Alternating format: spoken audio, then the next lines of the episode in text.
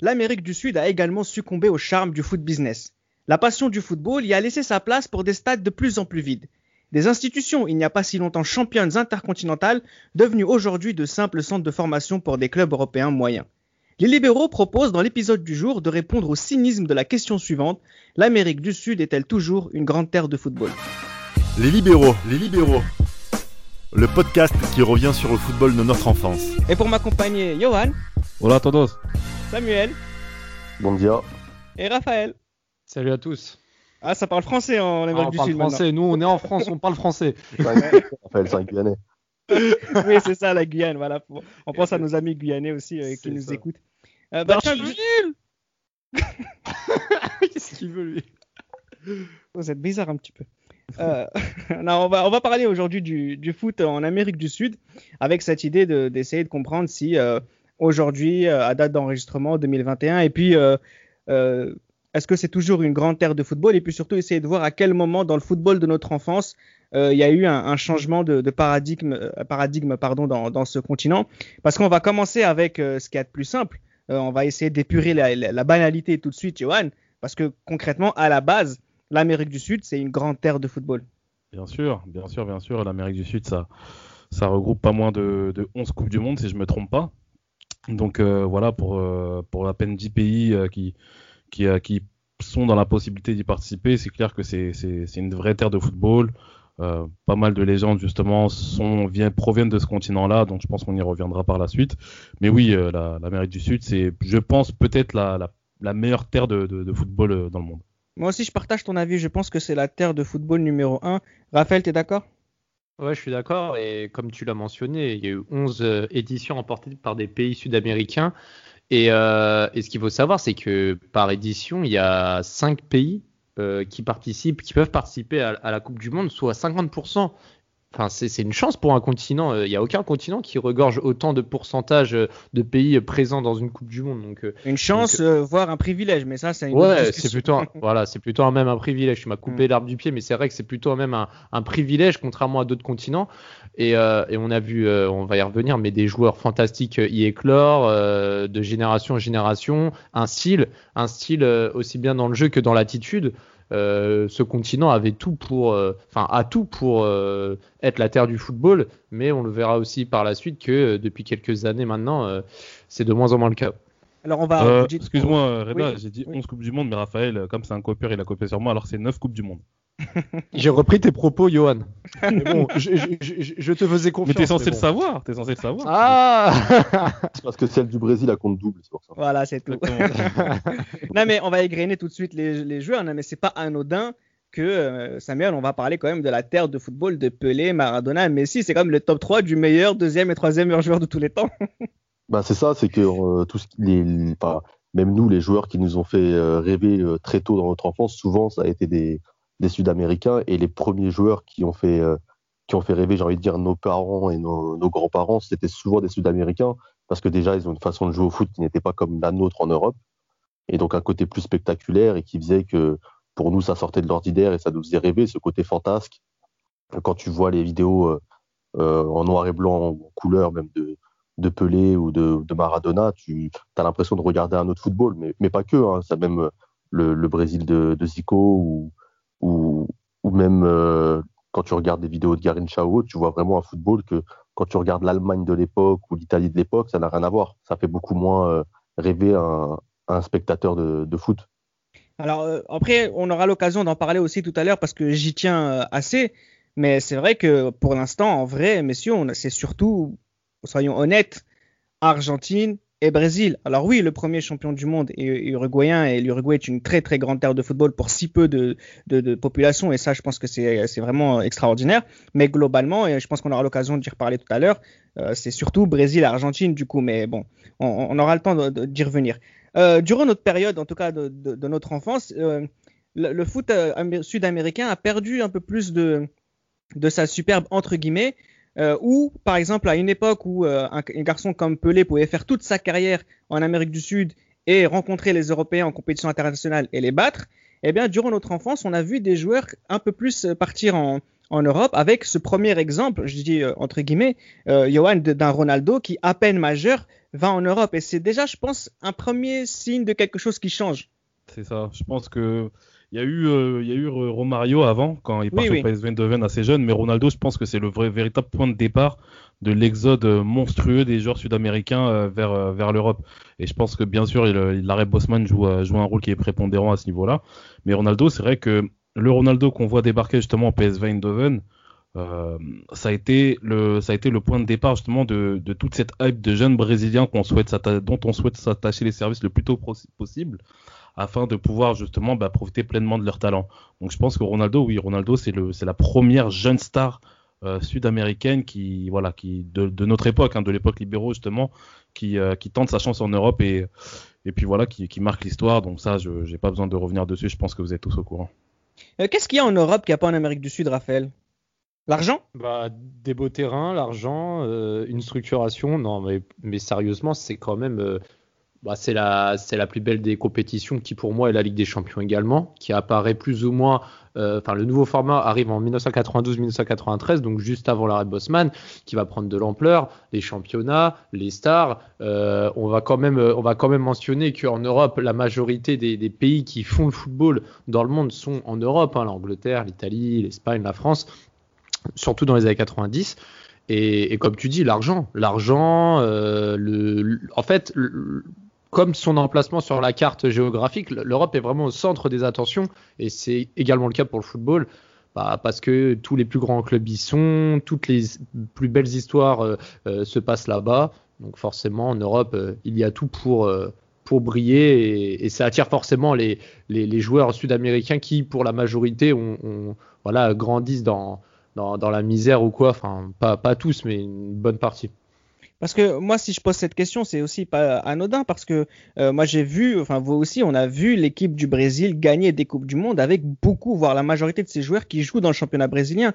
Et c'est ça, en fait, je me pose la question de savoir qu'est-ce que les Brésiliens vont trouver en Europe qu'ils ne trouvent pas en Europe, sachant que qu'est-ce qu'ils ne trouvent pas en Amérique du Sud, pardon, sachant qu'en termes de niveau, euh, bah, ça se vaut, voire c'est même meilleur en, Amérique du Sud, vu que Pelé était champion du monde en jouant en Amérique du Sud. Voilà, c'est pour ça que je pose la question, Samuel, de l'argent. Est-ce que tu partages euh, l'avis de Raphaël?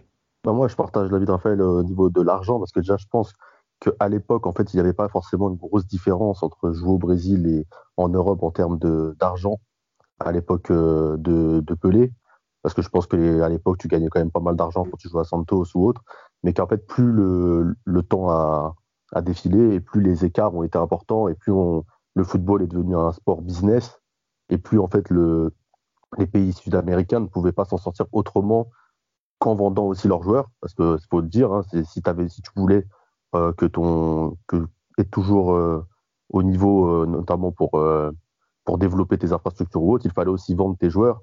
Et, et les Brésiliens eux voulaient aller jouer en Europe parce qu'il fallait il fallait aussi être de plus en plus riche et c'est le capitalisme, hein. carrément, c'est le capitalisme. Comme dirait Damas, c'est le capitalisme à l'état pur. parce, que, parce, que, regardez, à l'époque de, à l'époque dans les années 80, ça commençait à se développer. Les gars comme, euh, comme Zico ou, euh, ou même euh, Socrates sont partis en Italie à la fin parce qu'ils voulaient prendre de l'argent. Au final, est-ce qu'ils étaient moins forts quand ils jouaient, quand ils jouaient au Corinthians ou à Flamengo je, je pense pas. Hein, quand ils jouent en Coupe du Monde, euh, ça, bah ça déroulait. C'était la meilleure équipe du monde. Tout le monde le voyait. Euh, ils étaient au-dessus même de beaucoup de joueurs en Italie et pourtant ça n'a pas forcément. Ah, même Maradona en Espagne aussi. Hein. Ah ouais, voilà. Et toi, c'était vraiment la recherche de l'argent pour des joueurs qui n'avaient vraiment pas besoin d'y aller à la base et qui avaient tout prouvé euh, en club et en sélection, mais qui sont quand même partis pour, pour ce côté business.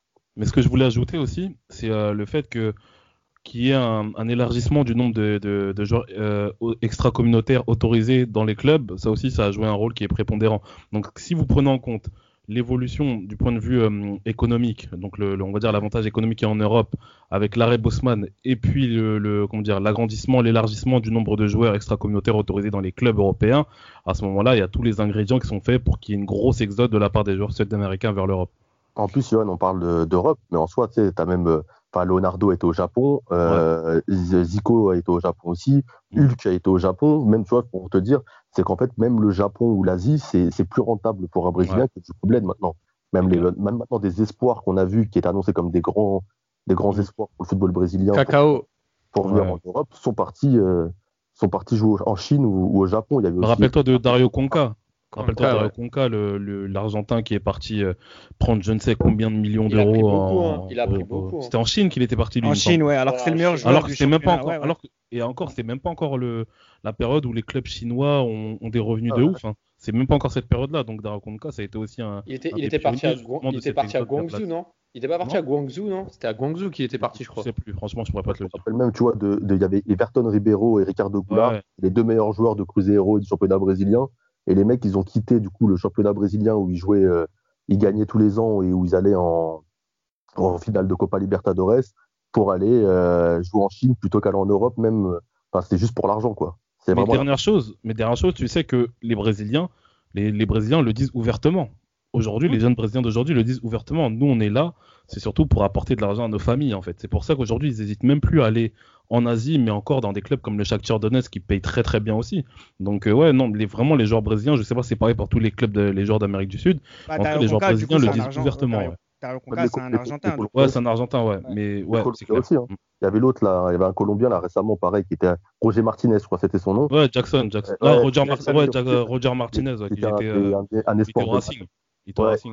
Ouais, ouais. Et ben, il a signé, je crois, pour 30 ou 40 millions en Chine, pareil. Ouais, ouais, c'est ça. Après, euh, Ouais. moi, ce c'est pour ça que je voulais vous amener dans ce débat-là, et on va passer à un autre tout de suite, mais parce que ça, ça se, ça se relie. Mais par exemple, quand il y avait des confrontations euh, européennes, euh, sud-américaines en Coupe intercontinentale de clubs, euh, les Sud-Américains se sont toujours très très bien sortis. Ouais. Euh, par exemple, euh, voilà. euh, D'ailleurs, je pense, quand on regarde la- les statistiques de la Coupe intercontinentale, la confédération qui a le plus de victoires, c'est la confédération sud-américaine devant euh, les Européens. C'est pas anodin. C'est pas anodin que Peñarol, par exemple, c'est le deuxième club le plus titré après euh, le Milan AC.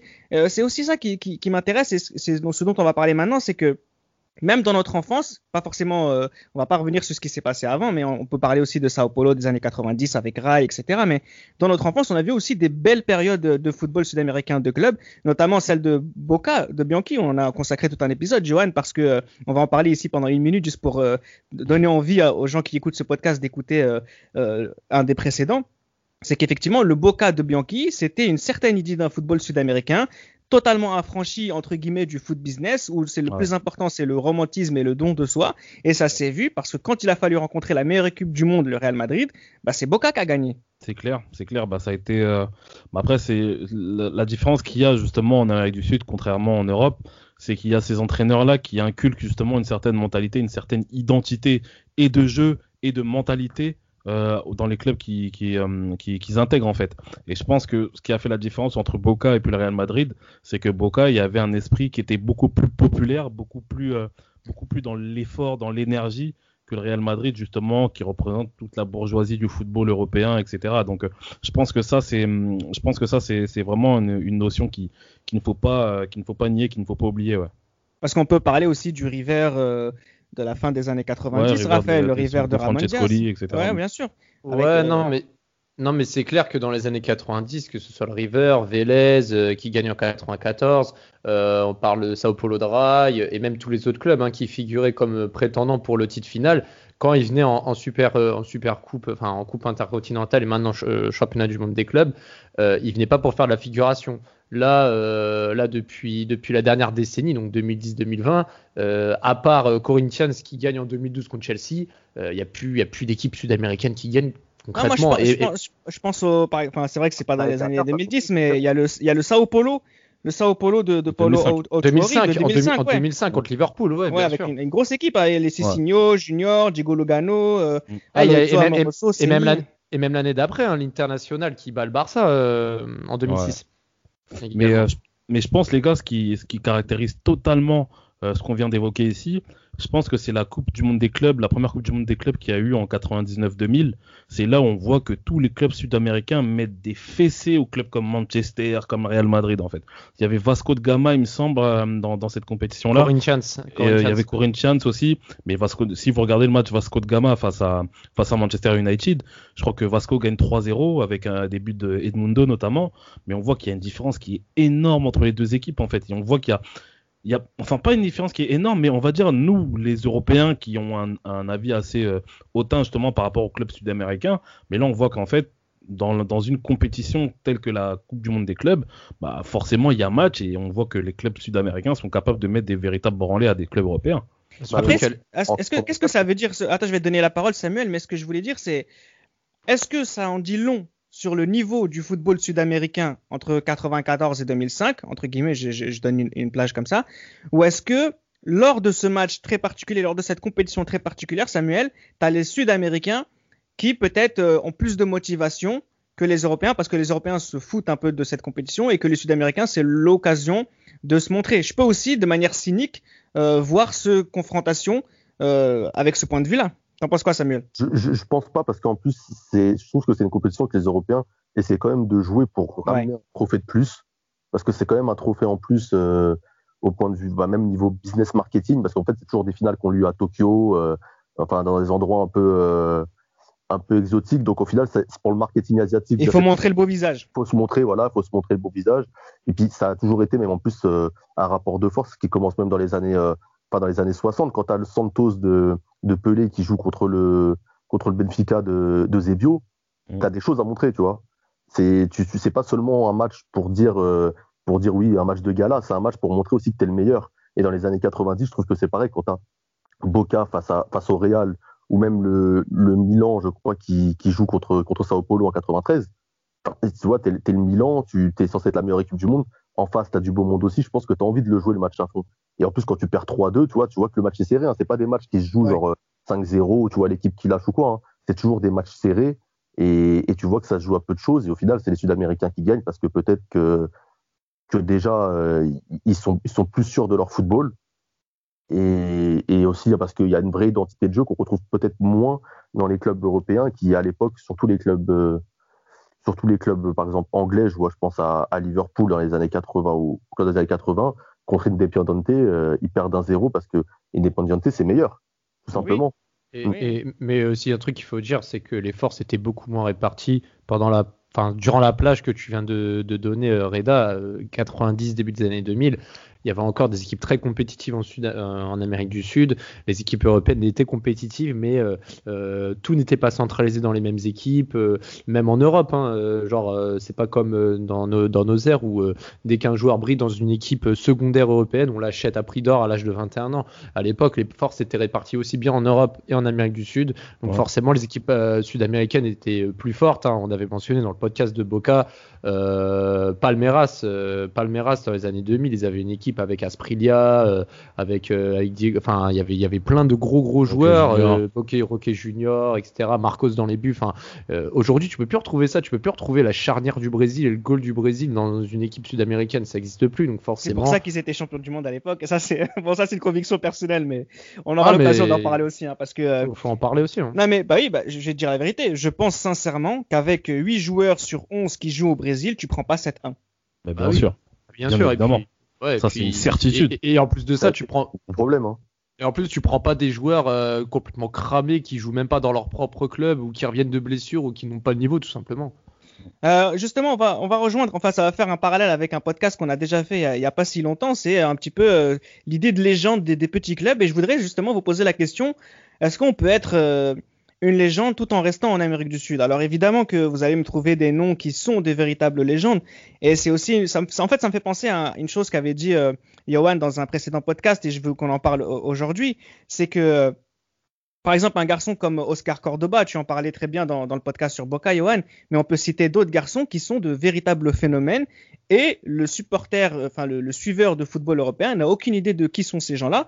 Pourtant, ce sont des gens capables de ramener 70 000, 100 000 personnes dans, les stades sud-américains. Ouais, c'est clair. clair. Je pense que le, ouais, l'exemple d'Oscar Cordoba, l'exemple de, euh, de Rogerio Sidney notamment concernant les gardiens de but euh, c'est c'est des exemples qui sont hein, trouvés. Oui il y en a d'autres voilà il y a plein d'attaquants. Après bon le concernant euh, concernant les les Chilavert etc sont vraiment des personnes qui qui quand ils ont essayé leur quand ils ont tenté leur chance en Europe ça n'a pas du tout marché. Mais n'allons pas plus loin Johan. Mm -hmm. Riquelme Ouais, Riquelme, clairement. Mais je voulais pas citer Riquelme parce que ça m'a déjà trop torturé. Entre Non, mais c'est Real pas- c'est pas une- Madrid, c'est pas une euh, question, ouais. Robinho. hein. Riquelme, pour l'anecdote, j'ai encore vu ça euh, il y a quelques jours. Un supporter de, de Boca qui a, qui a vu Riquelme et qui s'est fait tatouer. euh, Enfin, qui s'est fait tatouer. Il, Riquelme lui a signé, enfin, il lui a fait un autographe sur son mollet, sur le mollet du mec. Et euh, il disait le mec, il allait se faire tatouer la signature. Donc en fait, reprendre le- le- la signature sur son mollet pour qu'il l'ait sur sa peau.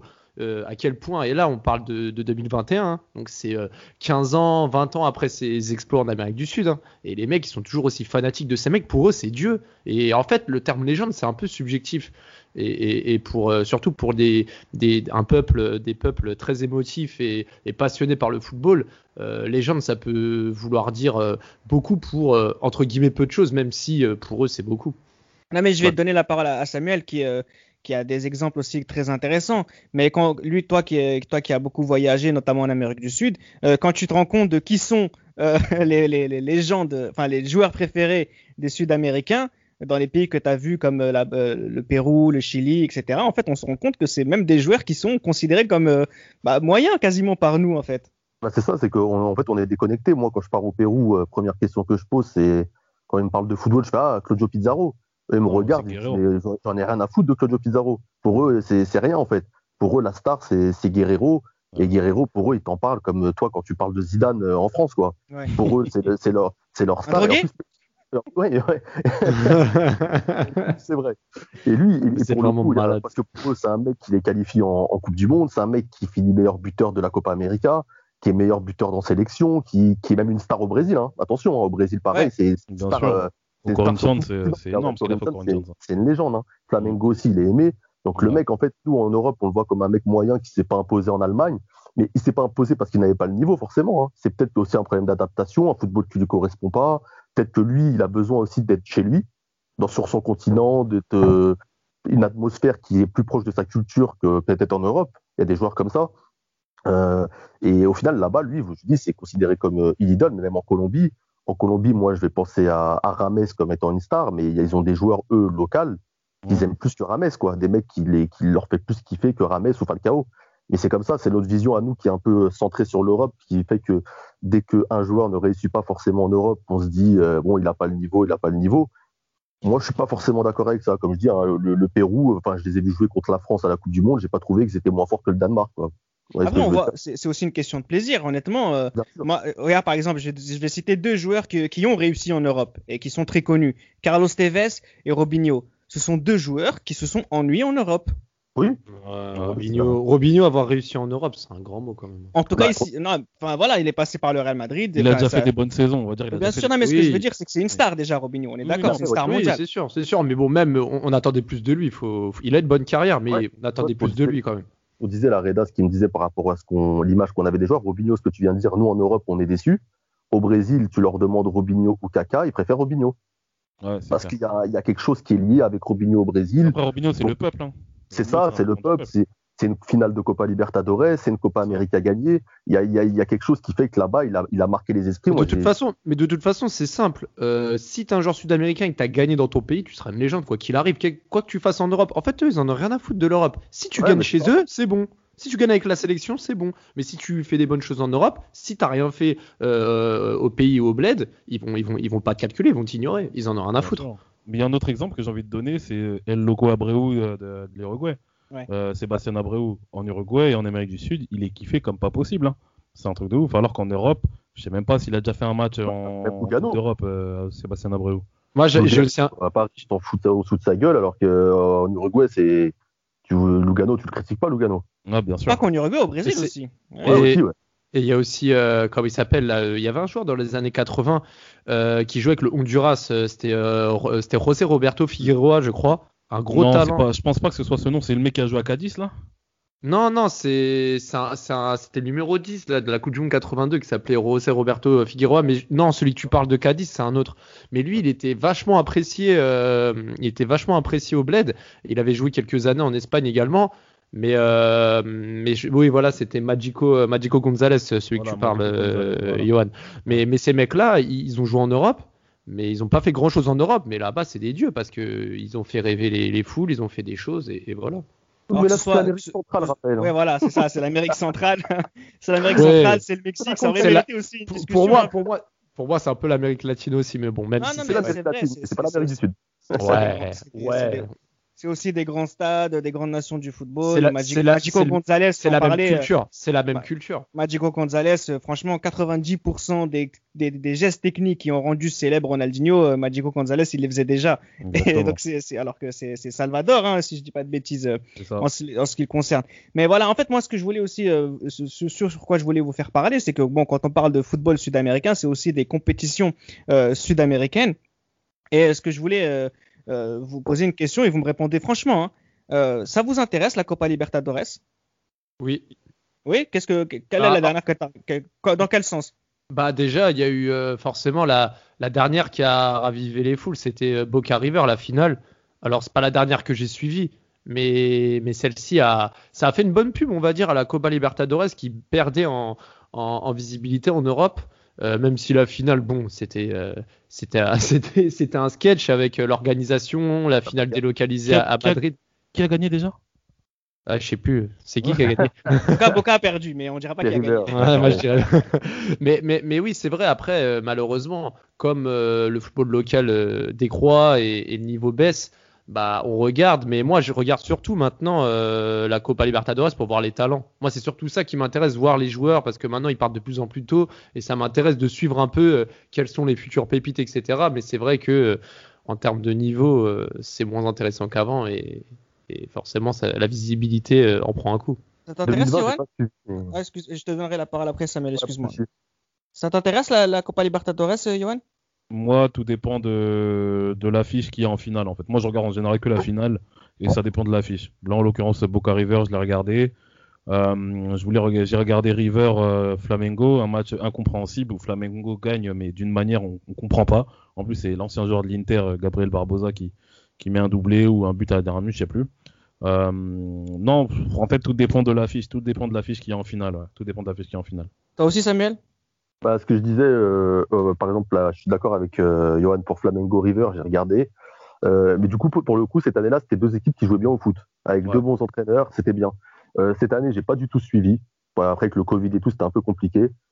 Et, et après, ouais, River Boca, comme a dit Raphaël, ça, ça a remis un peu la compétition sur la carte. Avant, j'avais regardé aussi avec Grêmio parce qu'il y avait Arthur, on en parlait un peu, ton gars de la juge maintenant. hein. Et mais ouais, comme dit Ah oui. Raphaël, c'est pour regarder les, c'est pour regarder les, les, les jeunes en fait. Maintenant, tu regardes pour te dire ah va y avoir un peut-être un crack euh, pour Ouais. faire genre. Par exemple, Neymar, par exemple, Ney- Et voilà, Neymar, en fait, quand, voilà. quand Neymar en 2011, quand Voilà, quand il y a, il y a. Santos et tout qui ça, gagne, Santos etc. Ouais. Et même quand. Ronaldinho, et même quand Ronaldinho, il est revenu avec l'Atlético Mineiro en, en 2013, quand il Ouais, remporte, ouais. euh, bah pareil, en fait, c'est soit tu vois des, des stars euh, qui reviennent et que tu as envie de suivre, ou alors des, des jeunes pépites euh, que tu vois sur YouTube ou que tu entends parler et que tu as envie de voir euh, dans des Ouais, gros ouais, matchs. moi, Santos Peñarol, je Les l'avais regardé aussi parce que Ouais. voilà, je voulais m'intéresser un petit peu plus à, à Neymar. Euh, c'est oui, après c'était c'est des après on regarde aussi par rapport aux différents noms non, aux différents noms qu'on nous souffle ici en Europe. Oui, c'est la prochaine star, c'est la prochaine ci, c'est la prochaine ça. Les entraîneurs aussi, Johan. Comment? Genre, par exemple, les entraîneurs aussi, par exemple 2019, t'avais euh, t'avais Jean Jésus face à Genre juste face à Gallardo. Ouais. Ouais, c'est ça, face à Gallardo. Mm. Euh, donc tu regardes aussi pour les coachs parce que c'est des coachs pour des identités de jeu, et des identités de jeu. Tu as envie de voir comment ça va jouer aussi. Pas vrai, forcément voir le, le spectacle sur le terrain, mais tu as envie de voir comment ça joue un peu. Comme quand tu regardes Santos, tu savais qu'il y avait euh, Sampaoli à un moment. Euh, tu, vois, c'est- tu regardes aussi pour les coachs parce que tu te dis qu'il y a des coachs qu'on aime bien, tu vois. Qui ont Donc, euh, cette identité-là. Ouais. Après, Et Ricardo Gareca, tout ça. Euh, et, et pour ce qui est de la Copa América, est-ce que c'est une compétition qu'on ne rate jamais, Samuel? Moi, je, le- je- je la regarde toujours. euh, je sais qu'avec euh, Gilles Christ, on la commande souvent dans la nuit. Euh, voilà, c'est la compétition, euh, c'est la compétition que je loupe pas. Moi, je, moi, je kiffe. hein.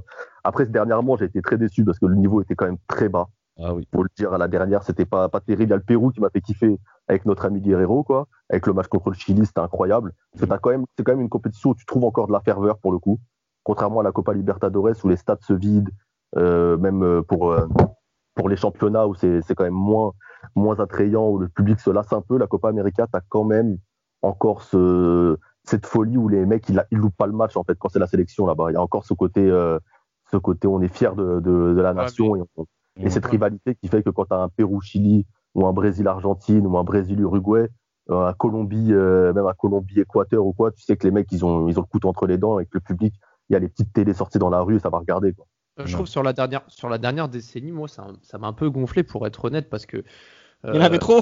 Il y en avait trop. Non, mais c'est ça en fait. Il y en avait trop. Il y avait, il y avait euh, 2011 déjà avec une équipe du Brésil, pff, mais vraiment euh, ridicule. En 2011, ils ont été vraiment ridicules, euh, tout comme en 2015 d'ailleurs.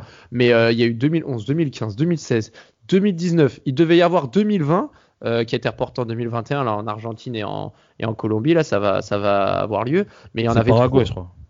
Non, c'est pas Argentine, Colombie qui organise? Il me semble que c'est Si, je crois. Argentine, Paraguay. Non, je crois que c'est Colombie, mais bon, bref. Peu importe. Mais, mais bref, dans tous les cas, il y, en a- il y en avait un peu trop. Et puis, je vous avoue aussi que le fait, euh, de- le, fait d'être pour l'Argentine et de les voir toujours échouer, soit face au Brésil ou en finale, c'est sûr que ça aide pas non plus. Mais bon, c'est. On a beaucoup regardé ça. pour le Chili aussi hein, ces derniers temps. Le Chili, c'était kiffant euh, de voir le Chili. Puis voulaient sou- surtout aussi beaucoup que Messi gagne enfin. Et du coup, on Ouais. regardait tous pour enfin que Messi Et- gagne.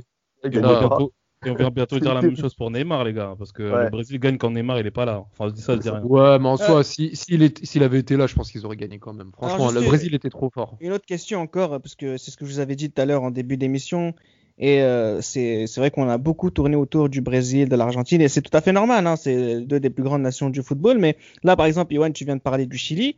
Euh, Voilà, le Chili, c'est une grande terre de football aussi. On peut parler de la Colombie avec des clubs comme l'Athletic Nacional, l'Olympia aussi du côté de du côté du Paraguay. On peut parler aussi de Colo Colo aussi au Chili. hein. Colo Colo-Colo, Colo au. Chili, bien Mais- sûr. Colo-Colo, et encore, les euh, gars. et encore, Peñarol, les gars, etc. en, en Ur- en Uruguay.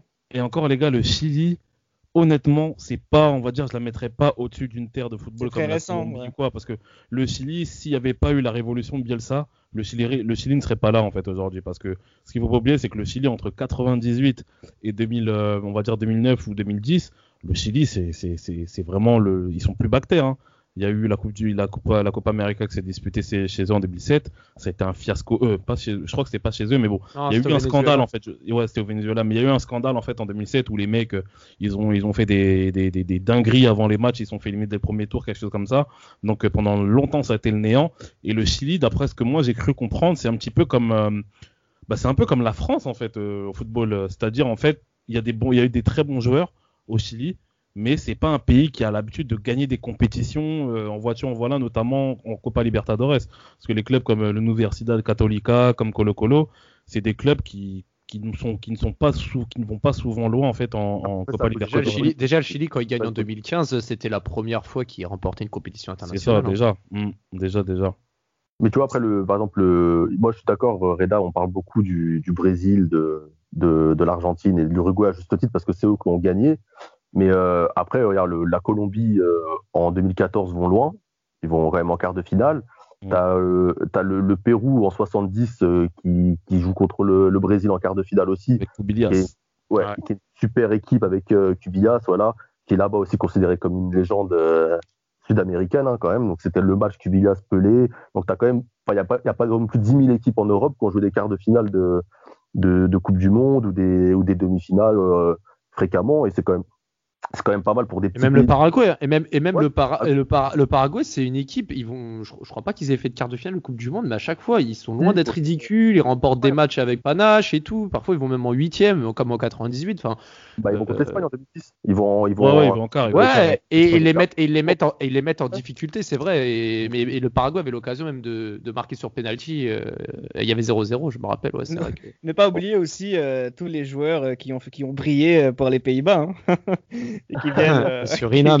qui, qui viennent du Suriname. Ouais, et, qui ont un, et qui concrètement ont un football sud-américain. Bernard Lama. Bernard Lama aussi, bien sûr. Bernard Lama aussi qui a, qui a Oh, une folie sud-américaine dans sa façon de. de, de- de- Archeville. Oh, Florent Malouda. ah non. Oui, Laurent Malouda, ouais. Non mais après Ouais, c'est vrai que. Oui Samuel, tu voulais dire quelque chose? Non, j'allais- dire en vrai, en vrai sur un pays, on a dit qu'il y a pas beaucoup- sur un continent qui a pas beaucoup de pays. En soi, mis à part euh, le Venezuela et l'Équateur qui, euh, qui sont un peu euh, les petits continents, voilà. Bolivie, Bolivie aussi, il faut le dire. Voilà, bah, Bolivie, j'en parle pas. Bolivie, ils sont encore dans les montagnes, quoi. Mais Oui, ils jouent à 3000 mètres d'altitude, c'est leur seul, euh, leur seul avantage pour eux à domicile. point fort, en soi, Ouais, mais euh, ils, mettent, ils, mettent, ils mettent des scores des fois à domicile. Je me rappelle C'est- d'Argentine, euh, Bolivie, euh, Bolivie, Argentine en 2009, il me semble, 2008. Si C'est un, violent. hein. ah, mais l'altitude, c'est dur. Hein. C'est ça, ouais, ça. c'est- à côté, tu, ça vomis à l'habitant. Mais justement, les gars, pour en revenir aux, joueurs justement qui sont des légendes dans des pays et qui en Europe, par exemple, ne foutent rien, enfin, ne sont pas considérés comme des bons joueurs, le Venezuela aussi a, eu ces joueurs-là. Il y a eu, il y a eu Rondon euh, récemment. Un peu plus tôt, il y avait, euh, un peu plus tôt, il y avait euh, Arango, Arango qui était numéro 10, qui jouait à Majorque. C'était un bon joueur de Majorque, mais quand vous, quand vous entendez parler d'Arango, de Juan Arango à, au Venezuela, c'est incroyable. Le mec, c'est Dieu sur terre. Hein. Mm. C'est vrai que Salomon Randon, euh, il est pas mal, mais après, euh, de là à dire que c'est un top joueur, bon, faut pas non plus déconner, mais c'est vrai que c'est une des euh, stars émergentes vénézuéliennes en, Europe. Après, peu importe le réel niveau qui, qui s'y déroule en Amérique du Sud, c'est vrai que la passion qui s'exprime est, vraiment, vraiment l'une des plus belles, voire la plus belle, même si on le constate aujourd'hui, hein, les stades sont de moins en moins remplis, même les stades très connus. Hein. Samuel, toi qui as fait beaucoup de, voyages là-bas, c'est vrai que on a l'impression que euh, le football, petit à petit, ça s'est vu aussi pendant l'organisation de la Coupe du Monde 2014 au Brésil, que petit à petit, le football, euh, bah, finalement, était euh, délaissé, en fait, même par, par, par, les, Sud-Américains qui, pour nous, sont les véritables amoureux du football. Au Brésil, c'est inquiétant. Au Brésil, c'est inquiétant parce que le, football est, vraiment, vraiment délaissé. Tu vois, même sur la plage, pour le coup, tu vois, tu vois plus de gars au, au volet qu'au foot. Tu vois, c'est vraiment, j'ai l'impression que le, foot est en train de devenir un, sport qui, qui, s'embourgeoise un peu. Et au final, dans les stades, tu te retrouves avec des stades vides. Euh, ils sont obligés de fermer la moitié des tribunes parce que, parce que plus personne ne vient au stade. C'est fou quand euh, même. C'est ça, alors qu'en Argentine, tu vois, genre, euh, tu sens encore une passion, il y a encore quelque chose. Tu vois, alors que le Brésil, j'ai senti que dans des, certains pays, pour même avoir été au, au stade Aztec au Mexique, j'ai l'impression qu'au Mexique, tu vois, il y a encore cette ferveur aussi du foot. Ils sont, ils gagnent pas eux, mais ils sont fous de football. que les Brésiliens, il, pas, il se passe quelque chose dans, le, dans la culture du pays qui. Bah après, c'est, c'est, aussi euh, ce qui se passe d'une manière sociale, parce que socialement, le Brésil, ça se dégrade de plus en plus. Hein. Il y a eu avant, avant Bolsonaro déjà, c'était, euh, c'était le bordel. À l'époque de Lula, etc. aussi, c'était un petit peu le bordel. Et aujourd'hui, euh, quand vous voyez euh, les conditions, je sais pas si vous avez entendu, les conditions dans lesquelles justement euh, les SDF étaient traités avant la Coupe du Monde, avant même la Copa, la Copa, la Coupe des Confédérations 2013, tout ça, ça, ça crée un certain remue-ménage. Aujourd'hui, il n'y a plus personne qui s'intéresse énormément au football au Brésil. Et quand vous regardez les stats, aujourd'hui, c'est devenu des éléphants blancs. Des ah, c'est ça l'héritage. C'est vrai que c'est les stades qu'on a construits dans les grandes compètes, mais aujourd'hui, il y a aucun, il y a, il y a, des, je crois des fois c'est les féminines qui s'entraînent, mais il y a personne qui calcule ça, donc ça fait compliqué. En fait, ça fait un peu comme ce qui s'est passé quatre ans plus tôt en, en, Afrique du Sud, euh, comme tu dis, les éléphants blancs, en fait, ils ont construit des stades sans penser à l'avenir, comme euh, les Français l'ont fait pour l'Euro, les Allemands l'ont fait pour la Coupe du Monde 2006. C'est de construire des choses autour, utiliser ça comme euh, élément culturel pour les, les, les facultés, des centres commerciaux, des cinémas. En fait, ils en ont, ils en ont rien à foutre. Et, et en plus, eux, ils ont eu la chance d'avoir Coupe du Monde 94, 2014 et les JO le deux ans après.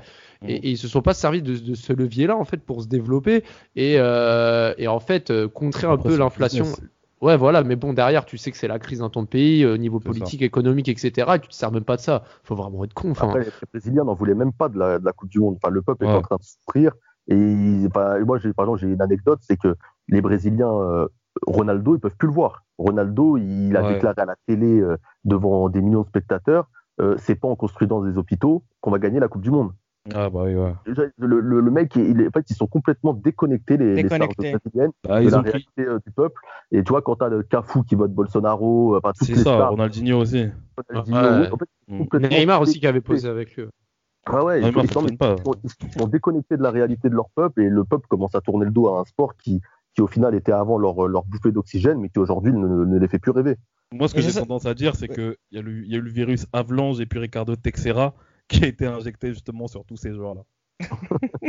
bon, je pense qu'on pourra pas faire mieux comme conclusion parce que c'est des gens qui ont dominé la FIFA pendant tellement longtemps, parce qu'ils ont réussi avec les, prestations euh, de leurs équipes nationales à, avoir une influence terrible sur ce qu'est le football en tant que discipline. Et malheureusement, peut-être qu'à l'image du Brésil, l'ensemble de l'Amérique du Sud s'est reposé sur certains lauriers qui font qu'aujourd'hui, eh la terre de football extraordinaire qu'elle était est aujourd'hui euh, euh, plus que l'ombre d'elle-même. Et ça, je pense que c'est pour n'importe quel amoureux du football où qu'il se trouve sur la planète Terre, c'est quand même un crève-cœur. C'était Les Libéraux, un podcast produit par Sport Content.